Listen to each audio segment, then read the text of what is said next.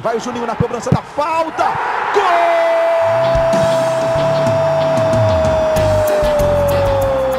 Está entrando no ar o podcast. Sabe de quem? Do Vasco!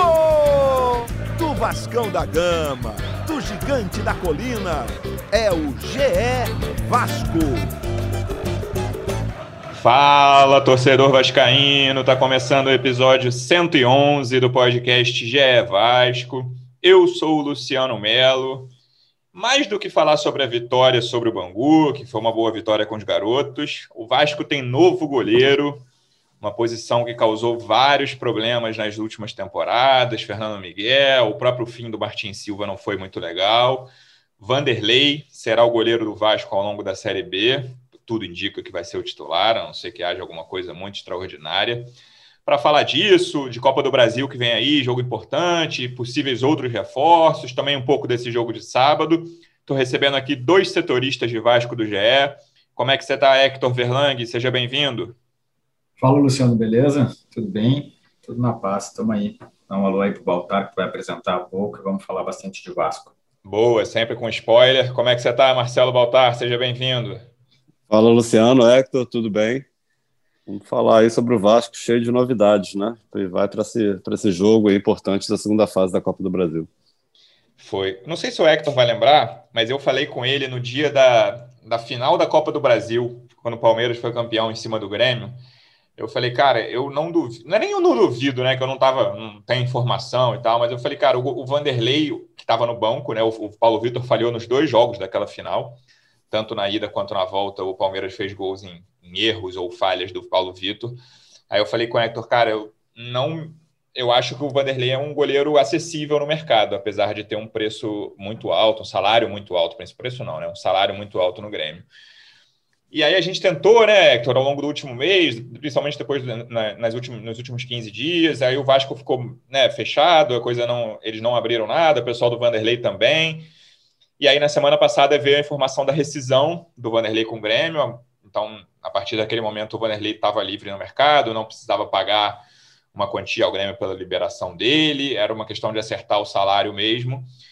E no domingo à noite, a gente já se preparando para fechar, para parar de trabalhar, o Vasco anunciou a contratação do Vanderlei. Como é que foi? O que a gente sabe dessa negociação até agora, Hector? Eu lembro, sim, da, dessa nossa conversa e lembro também de uma grande pernada que tu deu, né? Quando o que anunciou... é uma pernada? Ah, se achou um pouquinho, né?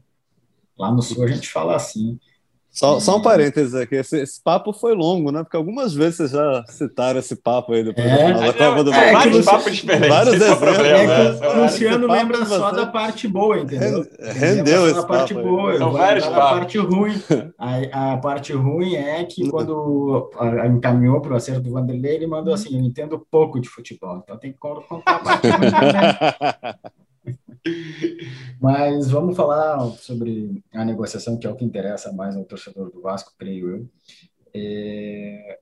Então, o... eu acho que o... eu não tenho certeza, mas acho que o primeiro colega que, que falou do interesse da negociação do, do Vasco com o Vanderlei foi o pessoal do Atenção Vascaínos, né? O canal do YouTube. É, a gente nunca no GS conseguiu confirmar que estava tendo negociação, embora soubesse assim de, de uma especulação, é, é, de uma disposição do, do Vanderlei de, de, defender o Vasco, mesmo estando na, na Série B, mas a gente nunca conseguiu ter uma certeza assim de, de a que pé estava a negociação. E foi uma conversa muito rápida, assim, pelo que, que a gente pôde ver, pelo que os outros colegas também falaram, acabou culminando nesse acerto aí no, no domingo.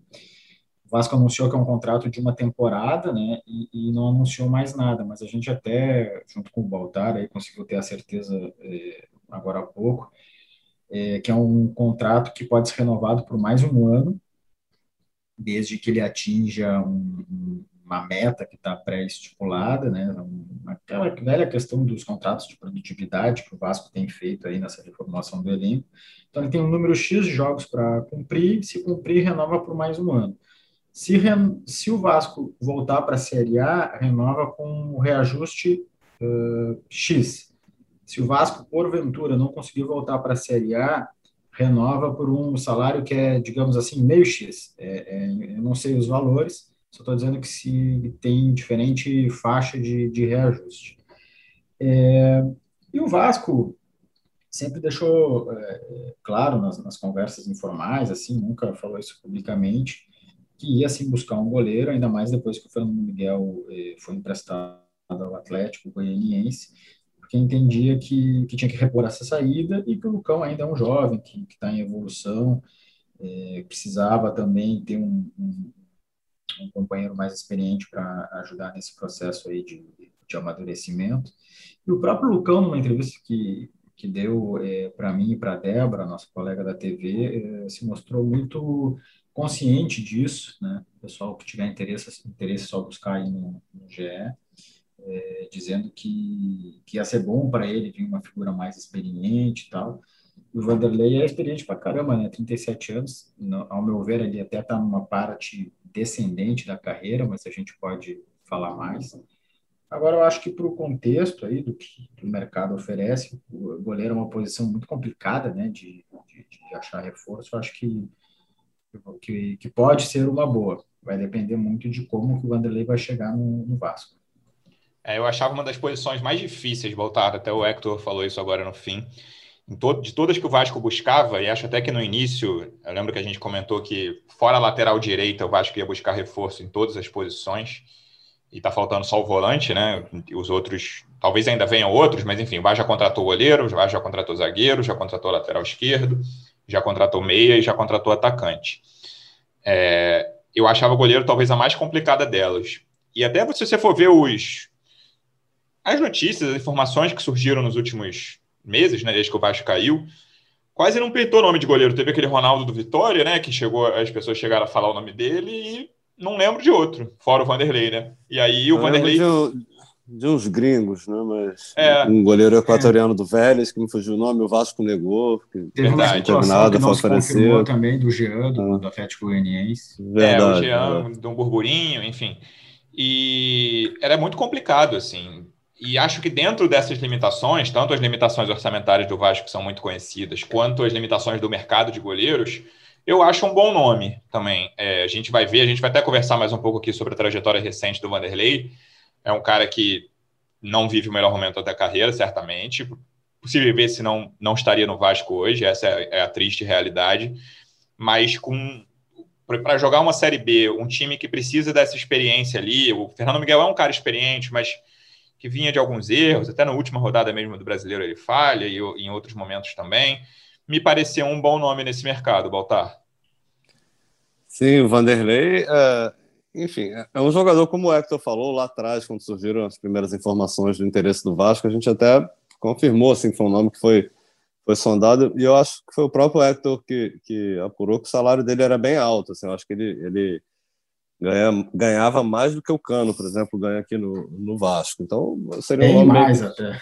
É, então, então seria um nome assim que o Vasco, né, fazendo esse, esse movimento de cortes aí na folha salarial, não, não, não era um nome que cabia no, no, no, orçamento do Vasco, não pela qualidade, mas sim pelo salário. Enfim, teve um acordo aí, uma negociação. É, o Hector já citou em alguns detalhes.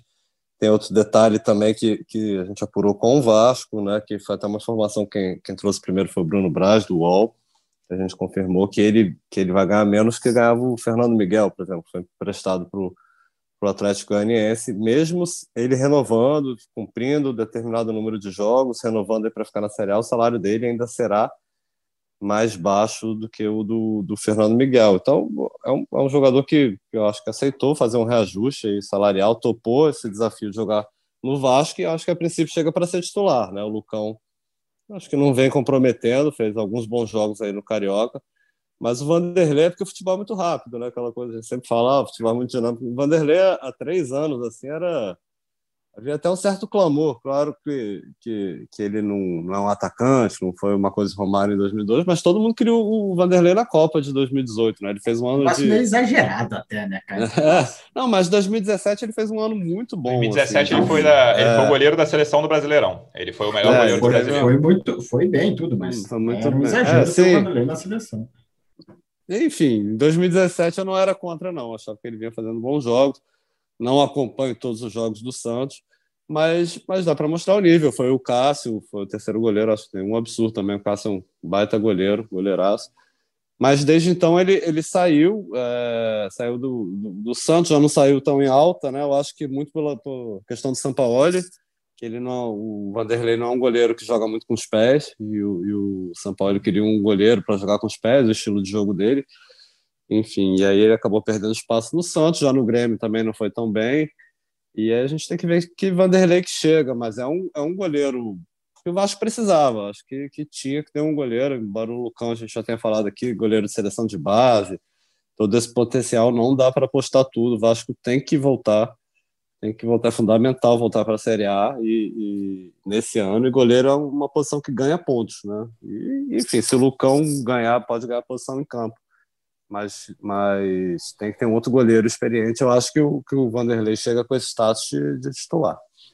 É, que tu ia te perguntar. Só me permite falar um, uma claro. coisinha do, do contrato, que eu acho que o Baltar não, não falou. É, se nesse período aí o Vanderlei recebeu uma proposta salarial maior é, do que ele recebe no Vasco, ele pode ser liberado, tá? tá? Tem essa previsão assim. Então, ele está no Vasco, agora se chegar alguma coisa de fora melhor, o Vasco tem que liberar ele. O Vasco pode igualar, né? A proposta. Isso, isso. isso mas, mas, enfim, pode, pode perder o jogador. Pode perder, né? Não. Eu ia perguntar para o Hector mais especificamente sobre a passagem do Vanderlei pelo Grêmio, já que ele acompanha o futebol gaúcho mais de perto, mesmo estando de longe. Mas tem uma pessoa que sabe mais que o Hector sobre isso, que é o Eduardo Moura, nosso setorista de Grêmio do GE, acompanha todos os jogos do clube. Tipo, até o Hector fez o meio de campo, pediu um áudio para ele. Dado, seja muito bem-vindo. Fala um pouco pra gente, como é que foi a passagem do Vanderlei pelo Grêmio? Olá para todo mundo que está acompanhando aqui o GE Vasco. O que dá para dizer vascaíno sobre o Vanderlei, então? Ele foi titular em grande parte da temporada do Grêmio, né? E apresentou um nível razoável, tá? Ele não foi um goleiraço daqueles de crescer em grandes jogos e fechar o gol, mas ele estava em uma retomada uh, da carreira, né? Aqui na chegada dele do Grêmio, o próprio Renato Portaluppi falou que ele ia precisar algum tempo, porque ele estava sem jogar no Santos, né? Por, por conta daquela questão do Sampaoli, que não gostava muito do estilo dele. Ele realmente uh, mostrava um, um problema, digamos assim, para sair com a, com a bola nos pés, né? Algo que o, argentino, o técnico argentino falou, mas ele estava apresentando um nível razoável, sim, em, embaixo das traves, tá?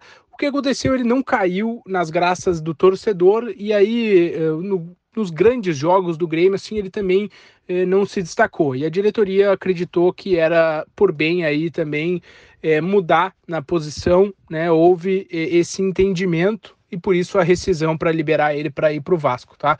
Mas ele estava eh, num bom nível, sim, estava num caminho de ser aquele Vanderlei do, dos áureos tempos de Santos. É, não foi um goleiro de fechar o gol nos grandes jogos, mas teve sim boas atuações é, com a camisa do Grêmio. Só não caiu nas graças da torcida, né, que é, carece de um ídolo da posição desde a saída do Marcelo Groy, e aí fica essa sombra que agora talvez o goleiro Breno, jovem da base, consiga aí é, dissipar para assumir a posição, tá bem?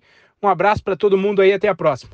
Bom, um resumo aí, Hector. Eu acho até, não sei se você concorda comigo, que o Eduardo foi um pouco generoso com o Vanderlei, digamos assim. O Vanderlei saiu mal do Grêmio, tem um jogo marcante que é o da Libertadores, né? O Grêmio Santos, confronto da, das quartas de final do ano passado, que ele sai bem mal no jogo de ida, um a um, o jogo em Porto Alegre, né? O, Grêmio, o Santos faz 1 a 0 o Grêmio depois empata. E o jogo da volta é, aquele, é aquela sapatada, não sei quem lembra que tem gol com 10 segundos, acabou 4 a 1 para o Santos, mas o jogo, o Grêmio apostava muito no jogo da ida em Porto Alegre e o gol do Santos sai numa falha, uma saída bem ruim do Vanderlei. Não é só por esse jogo, até o último jogo dele, agora que já é Libertadores 2021, foi 6 a 1 para o Grêmio na fase prévia, ele falhou no gol que o Grêmio sofreu.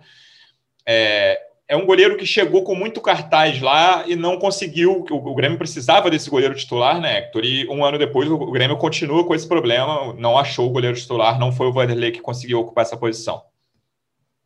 Eu acho que o Dato fez uma, uma análise bem, bem justa, assim, ele é o especialista lá. É, mas eu acho que tem esse outro lado também é, do principal, da principal dificuldade do Vanderlei lá, que foi a saída do gol, né? A bola pelo alto. Então ele tem, tem falhas nesse, nesse fundamento. Essa aí do jogo com o Santos é uma falha bizarra, porque ele sai todo errado, tromba no Maicon, aí a bola sobra, não me recordo para qual jogador do Santos, que cabeceia e o Caio Jorge completa para o gol e o Santos faz 1 a 0 eu acho que ele sofreu um pouco porque quando o Grêmio contrata ele, ele não estava jogando lá no Santos, né?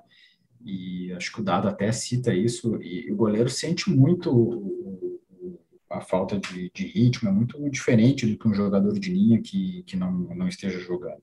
Leva mais tempo. Agora, é um fato de que, ao, ao analisar, ele não foi bem. Ele chegou com uma expectativa alta, um investimento alto do, do Grêmio, e ele não correspondeu por uma série de motivos. Essas falhas, não, não se destacou em jogos decisivos, tinha uma sombra lá do Marcelo que, que vai acompanhar todos os goleiros do Grêmio até um próximo goleiro se firmar. Isso meio que acontece com o Vasco também, né? Qual foi o último grande goleiro do Vasco, assim, que... É, o Martim teve as boas temporadas dele. É, o Martim, mas enfim, antes do Martim, o que foi? O Elton. É, o Price, né? Price. Depois Price, disso, fora lembrado, isso, é, é. foi um, um, grande hiato ali do Elton, é. do, do, Fábio, na verdade. O Fábio sai em 2004. Isso. Até a chegada do Price em 2009, aquele período ali, meu Deus do céu, foram é, 20 é eu, goleiros que, eu, enfim, que passaram. O que eu quis dizer. tem o rebaixamento de 2013, que é muito marcante pela falta de goleiros também, né? Diogo uhum. Silva, Michel Alves e Alessandro. Aliás, recomendo ao torcedor vascaíno, que agora já dá para rir um pouco, ver o gol que o Diogo Silva levou do meio de campo do Ciel nesse fim de semana aí. O Diogo Silva parece que ele tá com preguiça de, levantar, de esticar os braços assim. Aí o Ciel faz um gol do meio de campo. Esse Pode lance é bom também pela narração do nosso colega lá. é boa, é boa. Né? O... Mas enfim, eu quis dizer que a, a posição de goleiro ela é, se presta muito assim a comparações, né? É mais fácil de comparar, né? Porque é um, é um só ali e tal. E enfim, fica esse esse sentimento aí que pegou muito lá no Grêmio, assim como pega aí no Vasco até hoje. E, enfim, é, eu acho que o Vanderlei é um goleiro que que, que tá na média aí, cara. Não dá para também a gente achar que porque ele vive uma má fase que ele não tem condições de, de recuperar. O cara já mostrou qualidade. Vamos ver como é que, que vai ser, o, na, quanto tempo ele vai demorar para estrear. Tem uma previsão de que ele vai chegar no Vasco na quinta-feira. Nós estamos gravando na segunda. Então vai levar um tempinho aí para ele se apresentar, começar a treinar. Eu acho que já faz um bom tempo que ele não jogava lá no Grêmio, né? Tem mais de um mês, então vai precisar de um tempo também. Eu acho até ele um pouco acima da média dos goleiros que atuam no Brasil, mas não pelo último ano, né? Pela carreira dele. Na carreira, acho que ele é consideravelmente acima da média, mas botando numa balança, ainda coloco ele acima da média, digo até de Série A, assim. Então eu acho que é um, um goleiro que tem tudo para dar conta do recado na Série B. E aí, para falar um pouco da passagem do Vanderlei pelo Santos, que foi muito mais bem sucedida, né? A gente comentou aqui que foi o. Ele foi o melhor goleiro do brasileiro em 2017, foi pedido pela, na seleção em alguns momentos, fez um, teve uma ótima trajetória por lá, até a chegada do Jorge Sampaoli em 2019. O São Paulo ele tem isso muito claro né, no, no, nos times dele. Ele fez a mesmíssima coisa no Atlético Mineiro. O Atlético tinha acabado de tirar o Rafael do Cruzeiro. Rafael, que por 10 anos, algo assim, foi reserva do Fábio no Cruzeiro, chegou no Galo para ser titular absoluto. E aí, logo depois, logo depois o São Paulo ele pede o Everson, o mesmo goleiro que barrou o Vanderlei no Santos, porque o Everson é melhor com, com os pés. E ele é, o Everson nem se firmou, assim, ele ainda é bem criticado e contestado pela torcida do Atlético coisa que aconteceu no Santos também. E para falar sobre isso, um velho conhecido, quem ouviu os primórdios do GE Vasco, lá no início, a gente começou em agosto de 2019, lembra que o Bruno Gilfrida era um dos setoristas de Vasco ali até dezembro de 2019.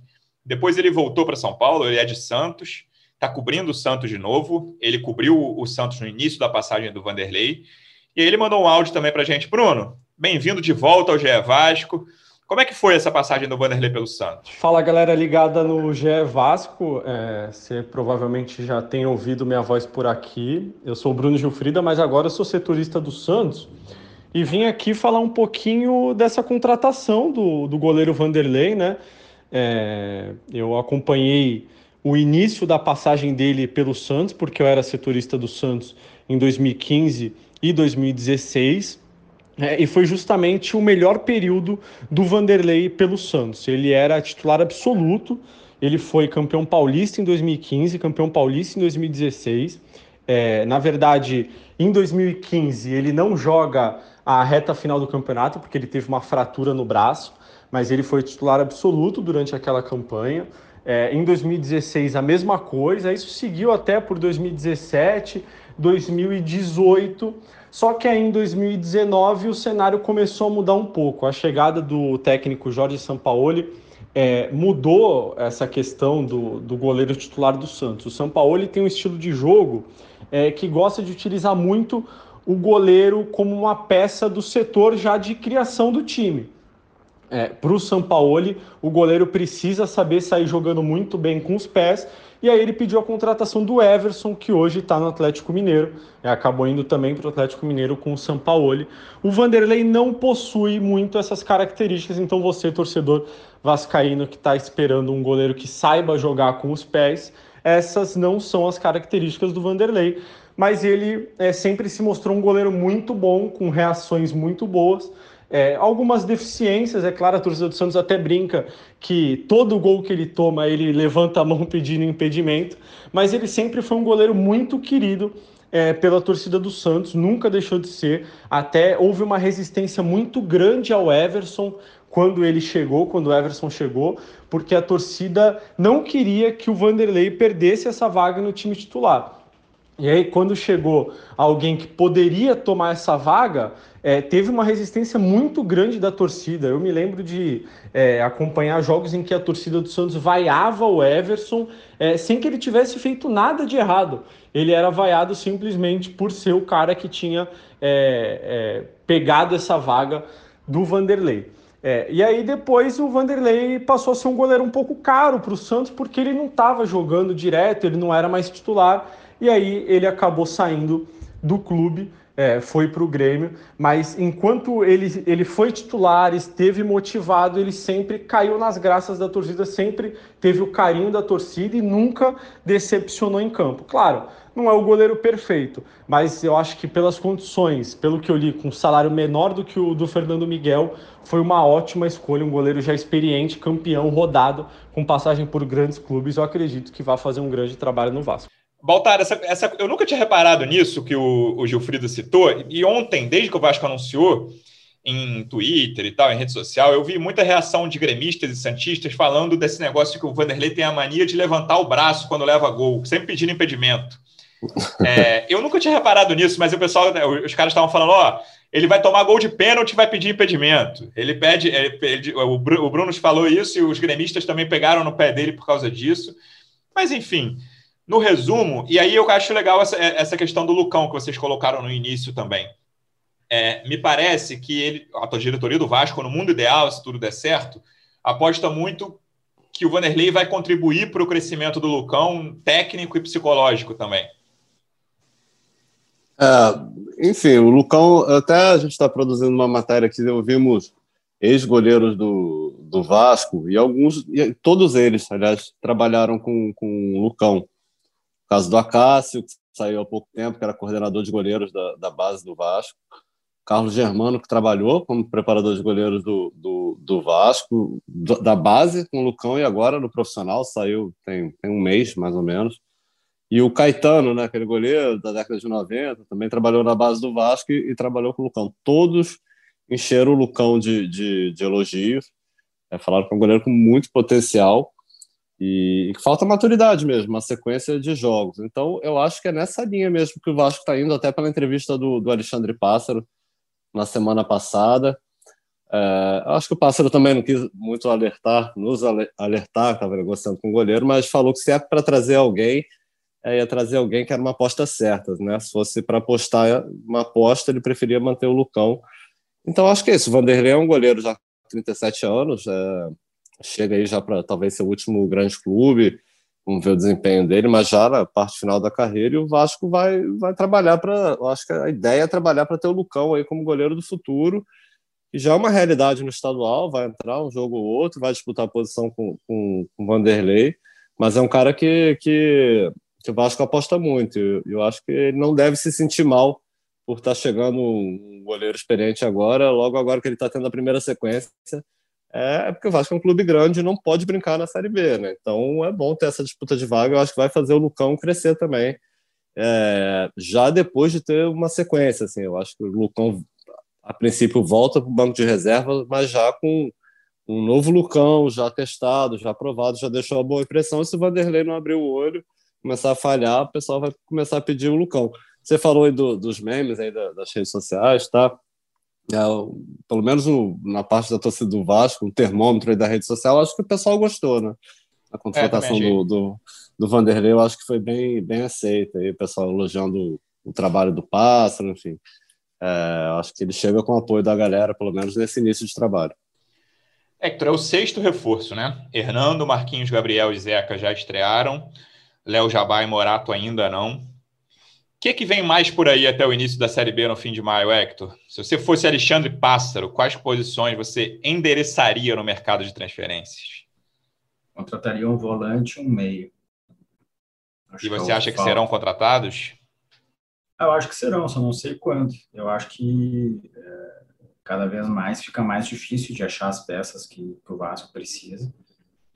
Que, enfim, o Vasco tem uma dificuldade financeira, não, é, são posições carentes no mercado, são posições que toda hora surgem especulações, acho que a última foi do Michel, volante que, que é do Grêmio e ano passado estava no Fortaleza, mas ele está se recuperando de, de, uma cirurgia que ele fez, então fisicamente ele não está não tá apto, mas o Vasco também não, não confirmou essa especulação. É, então, é difícil, né? É, eu, eu ainda acho que o Vasco vai trazer essas peças, sim, só que é como a gente estava falando, é, o Vasco tem que ser tiro certeiro, entendeu? Então, ele, é, por isso, demora um pouco também para para achar a, a, o jogador, para conseguir acertar com o jogador, não é um processo simples. Então, temos, temos, temos que aguardar. Eu acho que também lateral esquerdo, lateral esquerdo, Estou viajando. Acho que mais um atacante de lado, o Vasco pode, pode tentar. Mas um lateral cara... esquerdo e centroavante reservas, você acha que não? Eu acho que lateral esquerdo não, cara. O Zeca tem o MT aí, eu acho que não, não vem mais ninguém. Mas é achismo, não, não sei. So, sobre, sobre centroavante, o Pássaro chegou a falar em alguma entrevista na semana passada, acho que foi na apresentação do Léo Jabá, que foi quando surgiu o nome do, Douglas, né? É Douglas do Paysandu? Teve. Eu acho que é Nicolas, cara. Nicolas. Nicolas, Nicolas, isso. isso. Perdão, perdão. Foi oferecido, enfim, ele esclareceu e aí ele foi indagado na, na, na entrevista se o Vasco estava procurando um jogador para a posição, ele falou que não, mas que surgisse uma oportunidade, como o Nicolas, que era um bom jogador, que chegaria para um custo, para um baixo custo, aí traria. É, acho que para a Série B deve chegar mais gente aí, vai chegando aos pouquinhos, né? Tá indo acho que ficou bem claro que o Vasco não está se importando muito pelo, pelo desempenho e resultado no Campeonato Carioca. Venceu o Bangu, mas botou a garotada. Se perdesse, praticamente estava tava fora. E aí vai chegando aos pouquinhos até o início da Série B. É, e aí falando nesses reforços, Baltar, é, podem, pode ser que dois deles estreiem na quarta-feira, né? Léo Jabá e o Morato, até inicialmente se esperava que eles não estreassem agora, pelo menos um deles, demorassem mais tempo para entrar em condições. Lá, quando os dois foram apresentados, a diretoria falou sobre isso, enfim, que eles não, não estavam prontos ainda, mas, enfim, a, a, diretoria e a comissão técnica, principalmente, consideram que eles, eles estão prontos, eles vão viajar, mas eu acho difícil que sejam titulares nessa partida, né? Quarta-feira contra Tom Bense, Copa do Brasil, lembrando que é jogo único, Vasco joga fora de casa e não tem vantagem no empate. Se, se empatar, vai para os pênaltis. É, foram, estão regularizados, relacionados, embarcaram com o Vasco na segunda-feira. É, Marcelo Cabo vai ter o grupo todo aí à disposição, né? Pela primeira vez vai ter os cinco reforços, fora o Vanderlei, que, que nem chegou ainda ao Rio, mas vai ter todo mundo. Volta o Hernando, que, que teve uma lesão, também viajou, foi relacionado. É, enfim, e a galera que a gente já esperava que fosse voltar, Léo Mato, Cano, Castan, pessoal que não foi relacionado para o jogo contra o Bangu. Acho que vai ser a primeira vez que a gente vai ter uma ideia assim, do time titular do Vasco, que o Cabo está tá imaginando. Óbvio que a gente está vendo ali a montagem, as opções dele, mas, mas sempre está faltando alguém. tem essa situação do, do Morato e do Léo Jabá, que acho que ainda não, não estão 100%, então provavelmente não vão começar. Os dois juntos eu acho impossível, mas é, um ou outro de repente começa, mas vai dar para ter uma ideia assim do, do time titular. Ele só não vai ter ali o, o, o Thales, né? Que tá, vai ter um tempo aí, vai levar um bom tempo ainda aí de, de recuperação. Foi passou por cirurgia no fim da semana passada e o Vinícius. Mas agora com os reforços, acho que é um Vasco mais encorpado que chega para esse jogo. É, vamos ver se sofre menos que sofreu contra a Caldense. Eu estava olhando a tabela aqui do Campeonato Mineiro. Tom está uma posição abaixo da Caldense, mas está tá por ali, né? Está em sexto no Campeonato Mineiro.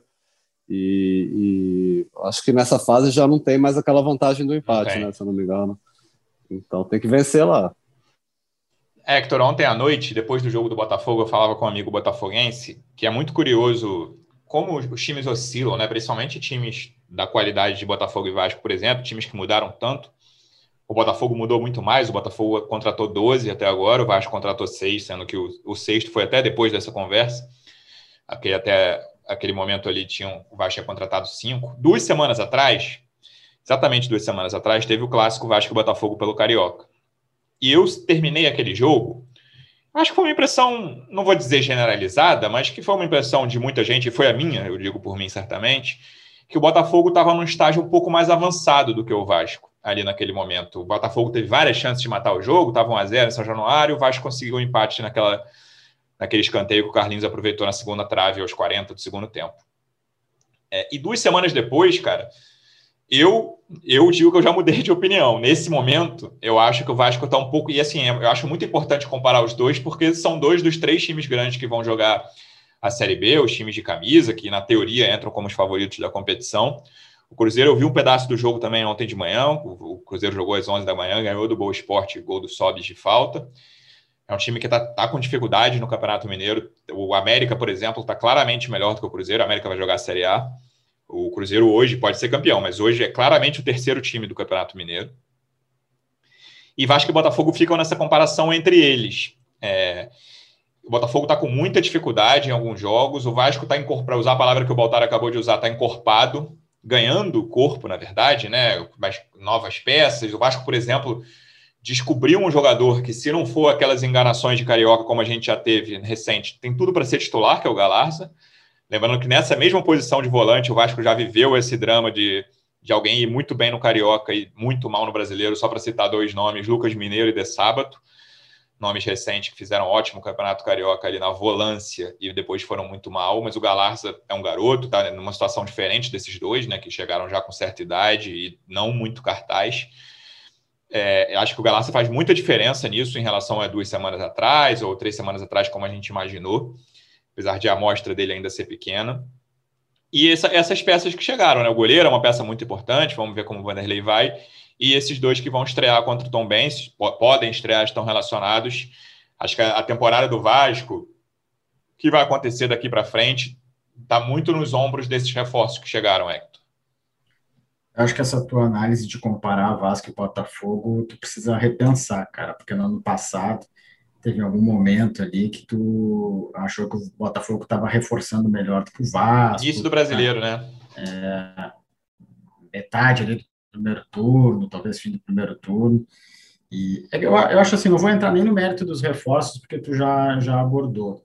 A questão é que eu acho que o Vasco, a cada jogo, ou um jogo passa outro e vem mais um, ele mostra alguma coisa nova, ele consegue evoluir um pouquinho tu consegue observar, assim, jogadas mais trabalhadas.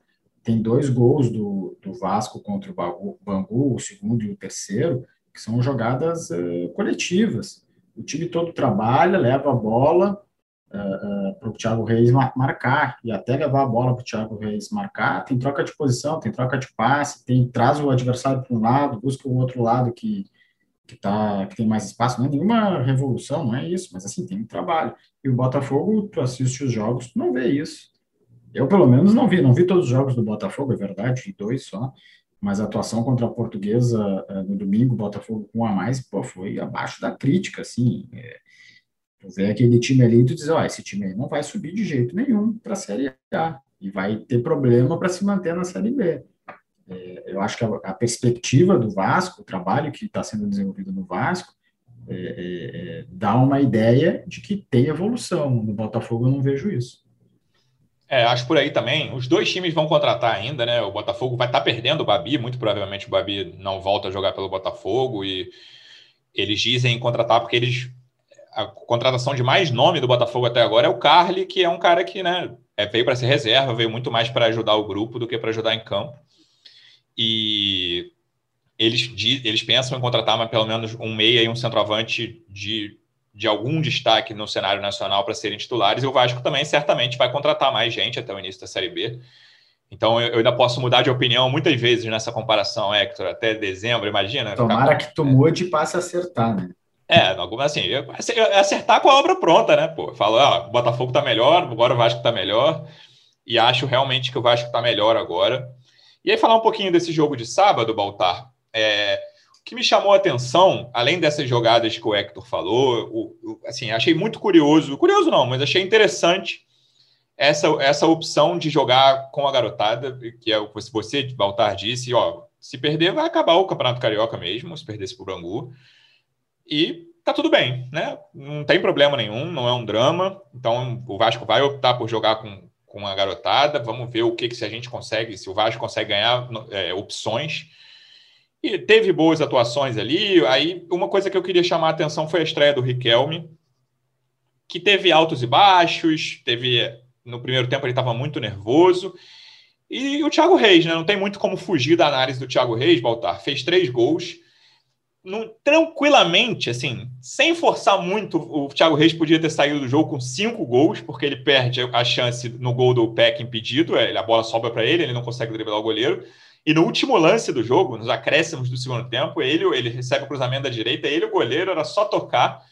Ele toca e o goleiro defende. Assim, não seria nada extraordinário o Thiago Reis acabar o jogo com cinco gols. Mas ele é um jogador que encara resistência lá dentro, vem numa fase difícil, vinha pelo menos. Você acha que ele está pronto para ser o reserva do Cano? A gente até falou um pouco sobre centroavante reserva. Ou a diretoria ainda vai buscar mais alguém para aquela posição? Não, não acho que está pronto, mas enfim, deu o primeiro passo aí para se credenciar ser o reserva imediato do, do Cano. Falando sobre a garotada, sobre a opção do Vasco, o Vasco optou, né? era uma, uma, situação assim que poderia perder, está eliminado do Carioca, praticamente eliminado do Carioca, e, e, eu não vi nenhuma chiadeira assim, entre torcedores, né? eu acho que, que todo mundo está comprando essa ideia de que o importante é preparar o time. Sobre o Thiago Reis foi importante, né? Eu lembro que foi um nome que apareceu muito bem. Ele apareceu em 2018, 2017, 2018, um cara que 19, apareceu bem. Né? 19, início de 19. 19? Então tô, tô é aquela aqui, né? Taça né? Rio que o Vasco leva o sim. gol do Arrascaeta nos acréscimos, é o gol dele, aquela sim, um a um, sim, eu tava... ele vinha muito bem ali.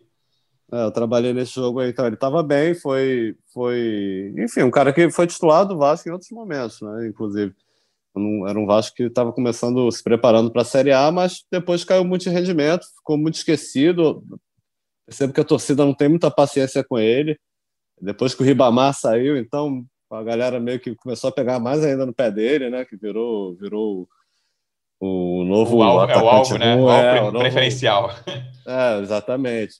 Depois, acho que piorou para ele depois que o Ribamar saiu. Mas é um cara que, que mostrou que sabe fazer gols, né? Se está pronto, você me perguntou se ele está pronto para ser o reserva imediato do Cano, eu acho que não, porque ele, ele fez partidas muito ruins, assim.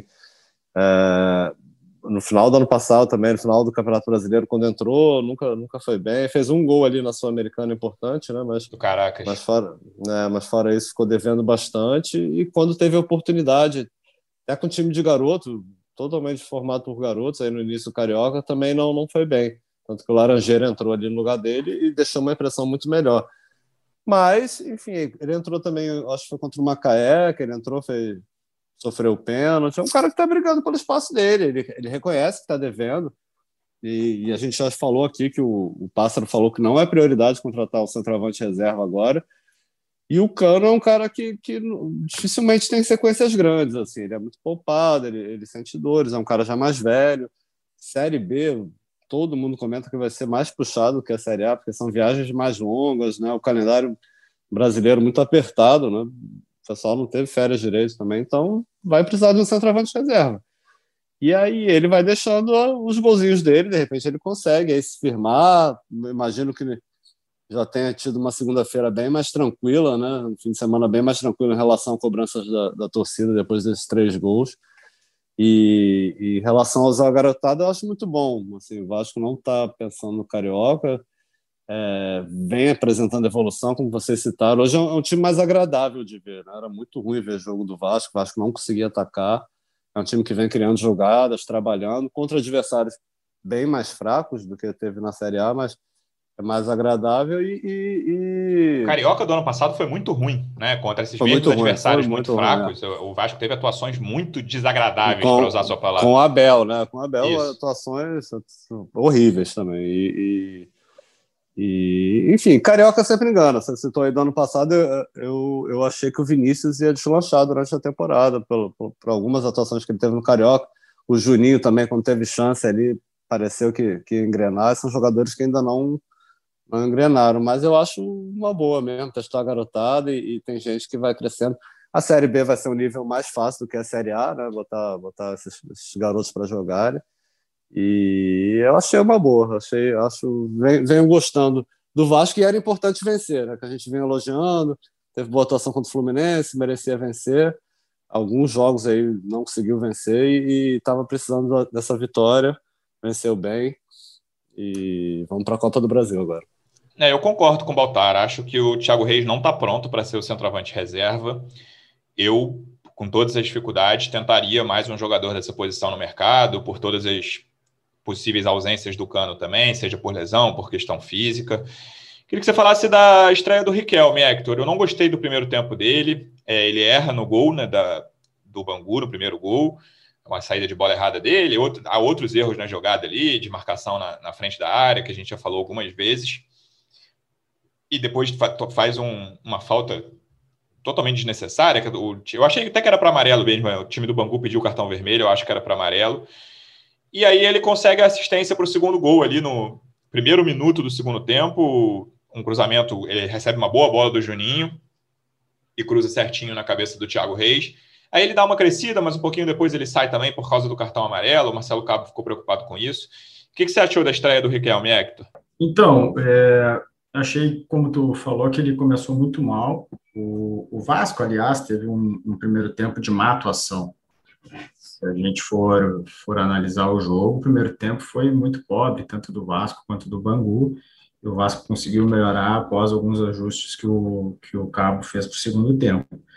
O, o Riquelme ainda teve um, um lance que eu eu tô achando que foi no primeiro tempo, ele cometeu uma falta num, num atacante do, do Bangu, acho que foi no Giovani, não, não, me recordo o nome, que até o pessoal do banco pediu um cartão vermelho, foi uma chegada bem, bem firme. Acho que era só cartão amarelo mesmo, mas ele estava meio, meio perdido, assim, muito inseguro se onde, onde se posicionava para marcação, naquela dúvida entre sair e ficar. É, mas ele fez um grande, um, um grande lance no, no, segundo tempo, quando ele cruza para o Thiago Reis. O cruzamento é a parte final, né? Mas ele, ele percebeu bem a, a, a troca de passes do time, o posicionamento do time e se projetou é, na linha de fundo para fazer o cruzamento. É, e é por isso também que eu acho que o Vasco não vai trazer um, um lateral esquerdo, que a gente falou antes. Eu acho que o Riquelme, para uma situação bem, bem pontual ali de um jogo, é, pode, pode suprir a, essa, essa carência do Vasco. Ainda tem um MT que, que, o, que o Vasco improvisou por lá e está com um problema aí uh, lombar, daqui a pouco está recuperado. Então, eu acho que é um, é, um, é um menino que o Vasco deposita muita esperança, né? No ano passado sempre se falou, se perguntava, cadê o Riquelme, cadê o Riquelme? Porque o Henrique não, não, não conseguia ir bem, o Neto ia pior mas ele tem, ele é muito jovem, tem que, que melhorar ainda, especialmente a questão física, ele é, acho muito franzinho, mas ele, eh, eu prefiro ver a parte boa, né, do ciclo do tempo, eu acho que a parte boa se sobressaiu a parte ruim. É, no geral, foi acima do que eu imaginava esse jogo. Quando eu vi a escalação, o Baltar comentou agora há pouco que tá mais agradável ver jogos do Vasco. Quando eu vi a escalação que a gente publicou na sexta, a escalação provável, eu falei, cara, esse sábado à noite vai ser preocupante. Mas foi acima do que eu esperava. O primeiro tempo foi ruim. Aquele pênalti. Ah, acima uma... no segundo tempo, né? O primeiro tempo foi bem ruim. É, eu acho que o pênalti deu uma tranquilizada ali, que até o primeiro. O Baixa deu uma melhoradinha no fim, na reta final do primeiro tempo. Levou o gol, né? A partir do momento que que consegue fazer o gol no rebote do pênalti. O Vasco melhora no segundo tempo, melhora consideravelmente. O gol, o gol ali no início fez muita diferença. Foi, acho que foi o momento decisivo do jogo, foi aquele gol com um minuto do segundo tempo. E aí vamos ver com essas peças, Figueiredo, Laranjeira não foi tão bem, João Pedro pela direita, o Vasco fez mais um gol de jogada pela direita, que a gente comentou até aqui no podcast com o Mansur, que a lateral a, o lado direito do Vasco está mais bem resolvido do que a esquerda, apesar de ter saído o gol da esquerda no cruzamento do Riquelme. Vamos ver o que vai acontecer. Quarta-feira o Vasco volta, jogo muito importante contra o Tombense. Copa do Brasil vale muito financeiramente também falando. E lembrando que se empatar vai para os pênaltis. Baltar, obrigado mais uma vez pela presença, amigo. Quinta-feira a gente volta. Valeu, valeu, Luciano, Hector. Sempre muito bom conversar com vocês aqui sobre o Vasco. Hector, obrigado pela presença. Até quinta-feira, amigo. Valeu, Luciano. Valeu, Baltar. Até a próxima. Só chamar. Grande abraço. Torcedor Vascaíno, obrigado mais uma vez pela audiência. Até a próxima. Um abraço.